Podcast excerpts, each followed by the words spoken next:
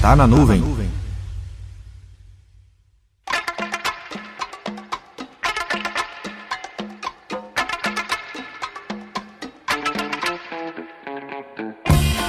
Agora sim!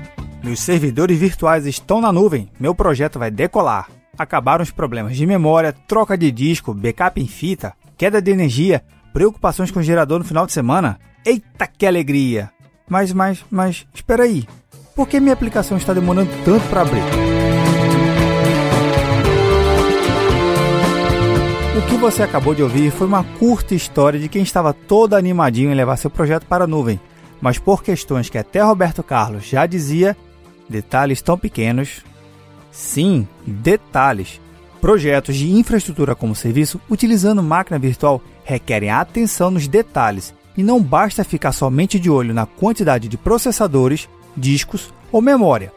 Você sabia que para cada tipo de máquina virtual no Microsoft Azure existe uma largura de banda definida? E se você está pensando em adicionar várias placas de rede na mesma VM e achar que vai conseguir somar a largura de banda, pode ir indo tirando seu servidorzinho da nuvem.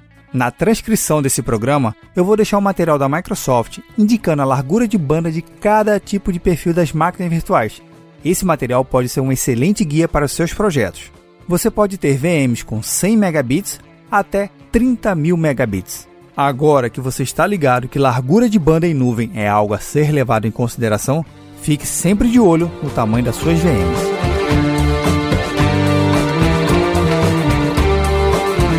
Meu nome é Vinícius Perro do Papo Cloud, e esse é o Tá na Nuvem. Acesse papo.cloud para esse e outros conteúdos.